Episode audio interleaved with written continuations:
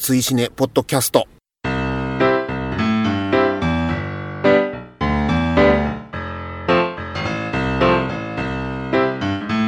追試ねポッドキャスト33回表をお送りします。お相手は私追試ねの主催ペップと歩く老害北京パーでございます。今月もどうぞよろしくお願いいたします。します追試ねとは2009年11月にスタートした劇場公開新作映画応援 SNS イベントでございます。毎月こちらで決めたお題映画を風切り日以降最初の土日までに見ていただきネタバレなしの感想を「ハッシュタグ #TWCN」をつけてポストしていただくだけでご参加完了となっております。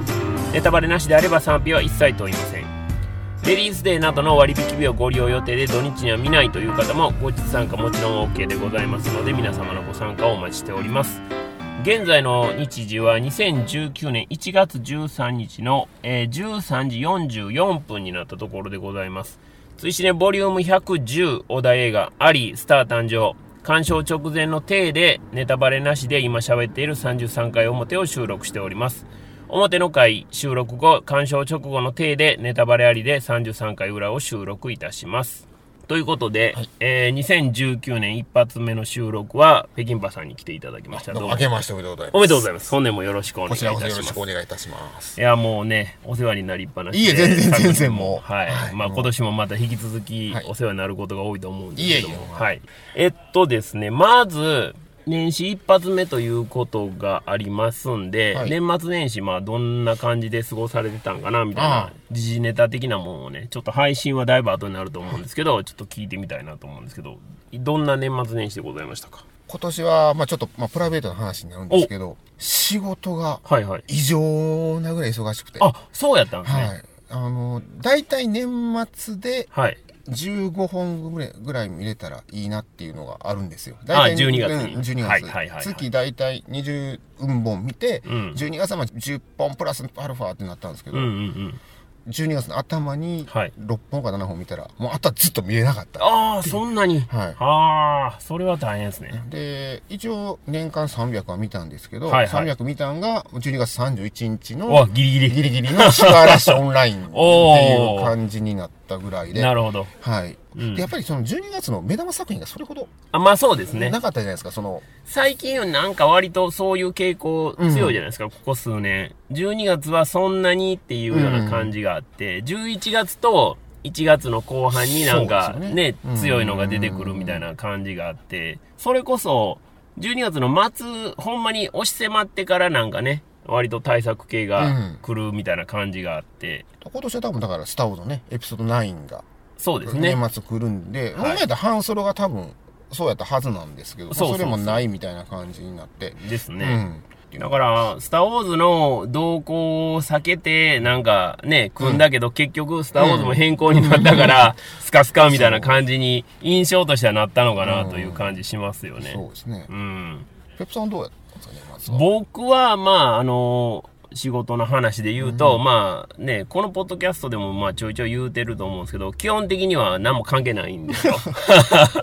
だから、元旦も別に普通に仕事をしてましたし、日曜日だけなんで、だから特に変わりはないですけど、シネマクティブのポッドキャストの方でもちらっと話をしたんですけど、急遽引っ越しすることになりまして、あらい一応神戸市内なんですけど、ははいそれ。はそれは。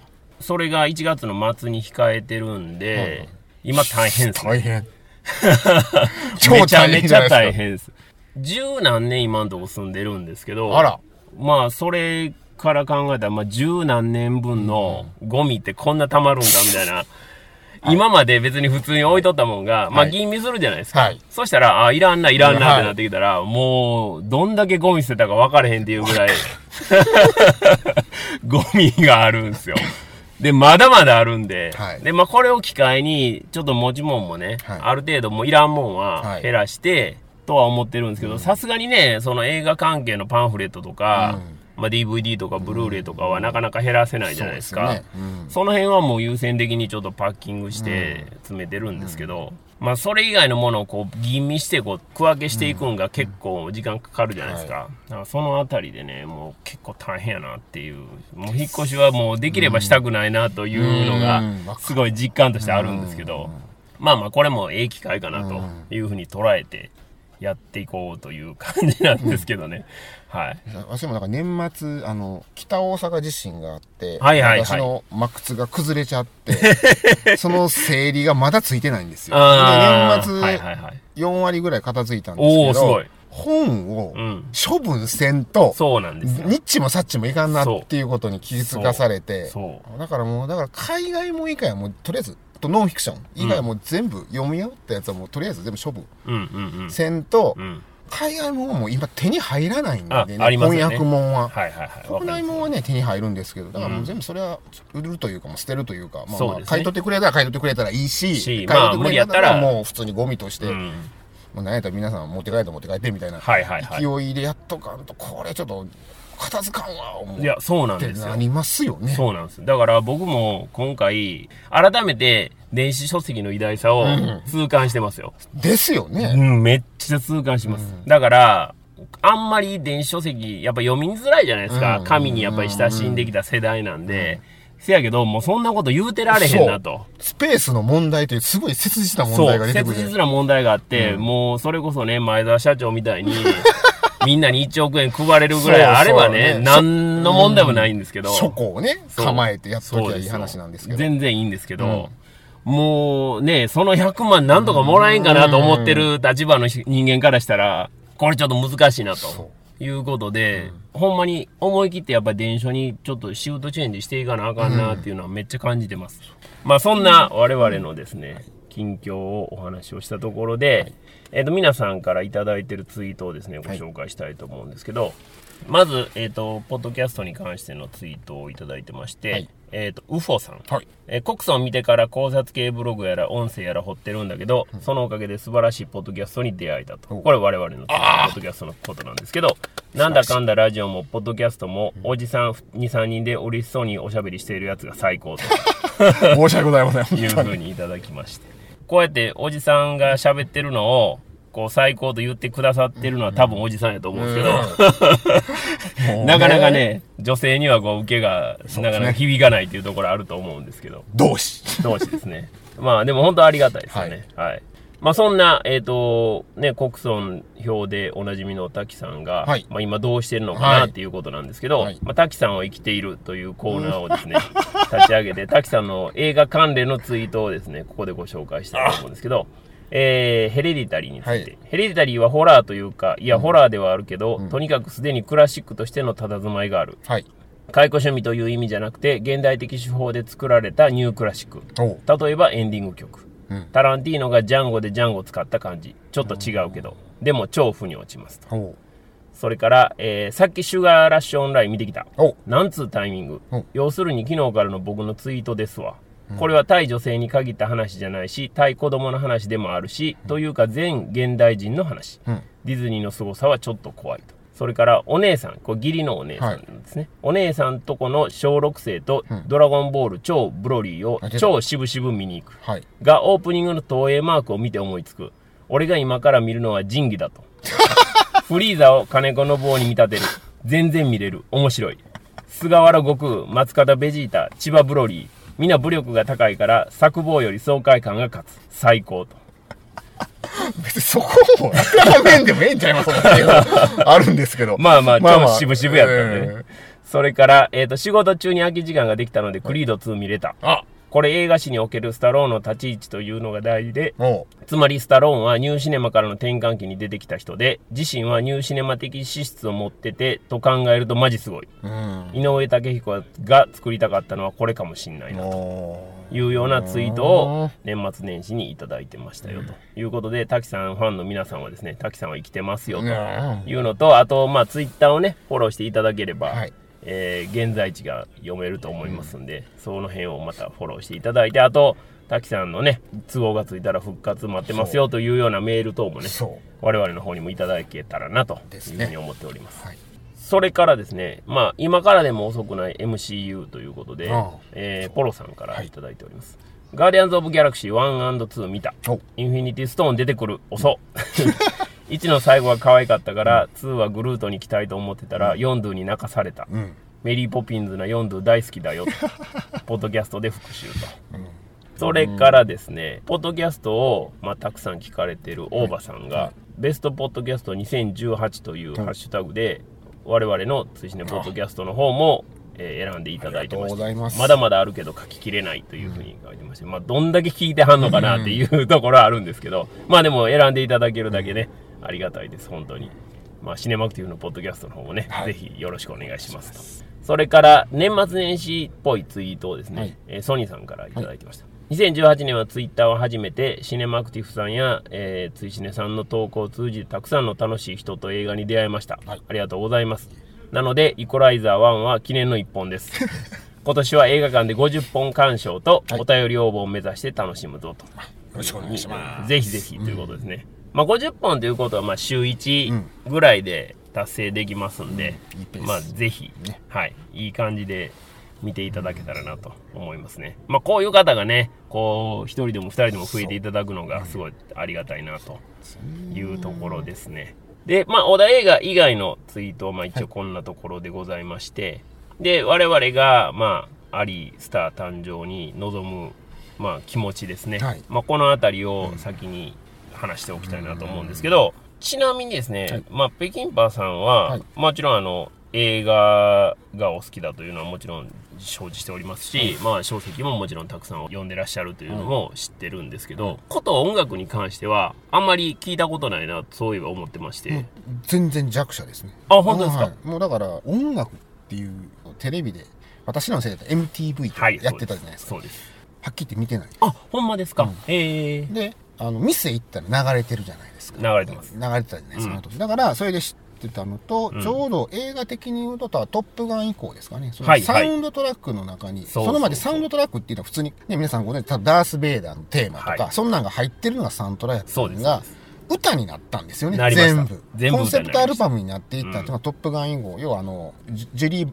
ラックカイマーかが制作に入った映画以降その MTV と連動して、うん PV もそうですし、アルバムも全部そのアーティスト参加して、歌でサントラになっていくっていうのがなってきて、で,、それで、あ、この映画のこの曲やから知ってるっていうのでなってきただけで、はいはい。全然だから音楽なんて、ほんと知らないです。ああ本当ですか、うん。だからもう、だから小説でこの人が出てきたから、あ、こういう人おんのね、みたいなのがあるし、映画でこういう人出てきたからこういう人おんのねってあるんですけど、その、例えばヒップホップでもそうですし、ロックでも何でもいいんですけど、それで歴史をたどるっていうのは、歴史をたどってる人の話は読んだことはあるんですけど、自分では全然追体験したことないから、ああほんまですか。だから、ボヘミアン・ラプソディとかも、クイーンという存在は知ってます、バンド。の存在ね。はいもちろんね。で、その、フレディ・マーキュリーっていう人がおったんですけど、この方は早期の、まあ、いわゆるエイズで亡くなった有名人の人、ロック・ハダソンと同じはい。人。うん。で、あと、私の世代で言うと、キリン・メッツの広告で、なぜかずっとクイーンの曲が流れてた。っなれてましたね。うん、ていう知識しかない。はいはいはい。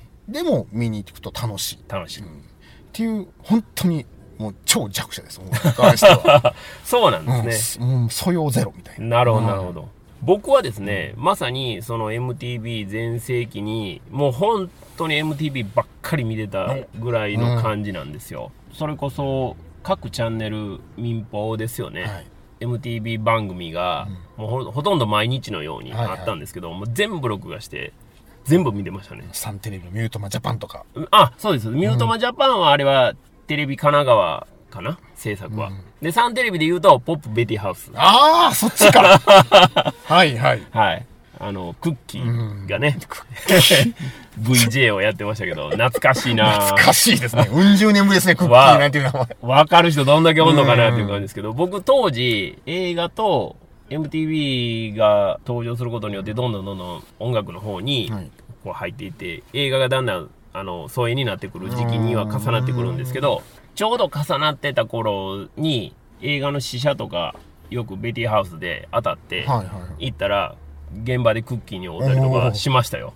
それぐらいの感じで、まあ分かる人どんだけおんねんっていう話になるんですけどね。老害トークです。すいません。はなんでうん、だから音楽に関して言えば、僕はもうほんまに当時の流行ってた音楽はまあもちろんドストライクですし、もっと言えばそのロックですよね。はいはいまあロック系の音楽がまあ大好きうんでずっと聴いてましたよと。で、当時は中学ぐらいからですかね、まあ背伸びしてビートルズとか聞き出して、ずーっと洋楽ばっかり聴いててみたいな。だからそれこそライブとかもめっちゃ行きましたし、い。うん。でも本当に日本に来るような人のライブなんで、まあメジャーどころぐらいしかやっぱ行けてないんですけど、それでも結構な数は行ってましたね。その頃はもうずっとだからライブと CD、当時はね配信とかなかったんで CD 買ってライブ、まあその前はもちろんレコードですよね、レコード買ってっていうことで、結構どっぷり使ってたっていう感じですね。だからまあそのあたりで、で今回そのアリ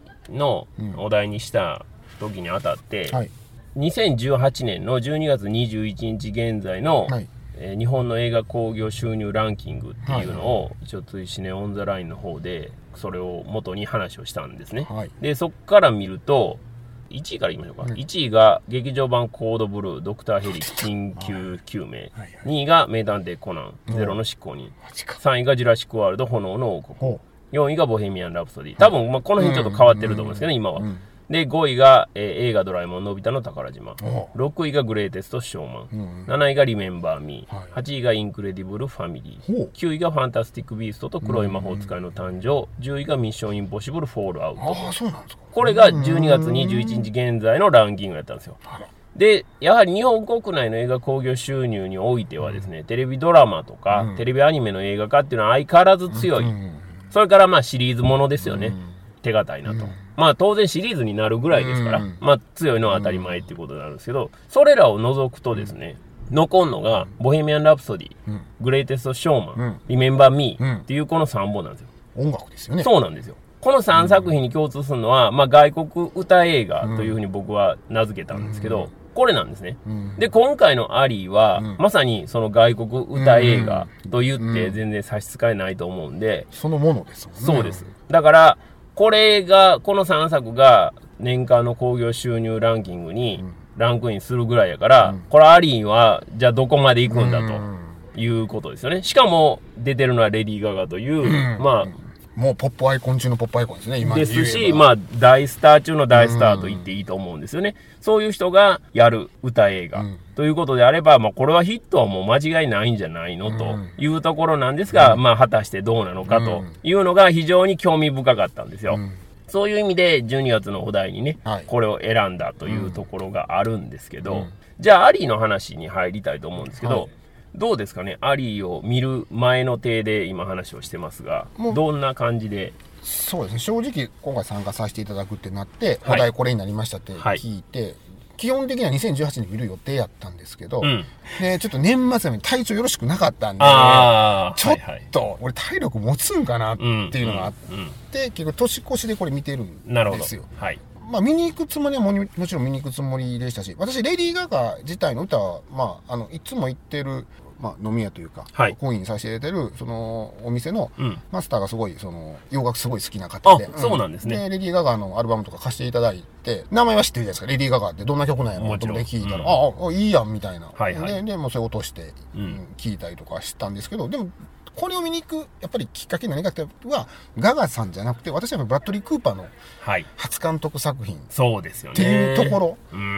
ここで、やっぱりそうなってくると、やっぱりちゃんとした体調で見たいなっていうのがあったんで、だからやっぱり年越しで見たんですよね。なるほどね。うん。だからそこの方がやっぱり音楽弱者やから、はいはい、大きいの大きいですね。それがやっぱりどちらかというとモチベーションはそっちっていう感じですね。はい。僕もやっぱりブラッドリー・クーパーの初監督作品っていうことなんで、これはもうね、ブラッドリー・クーパーといえばというね、いろんな映画がありますけど、まあやっぱハングオーバーだとは思うんですが、まああの彼がですよ、こうアメリカンスナイパーを経て、イーストウッドが本来やるべきだった作品を受け継いでやるというだけでも、まあかなりの話題じゃないですか。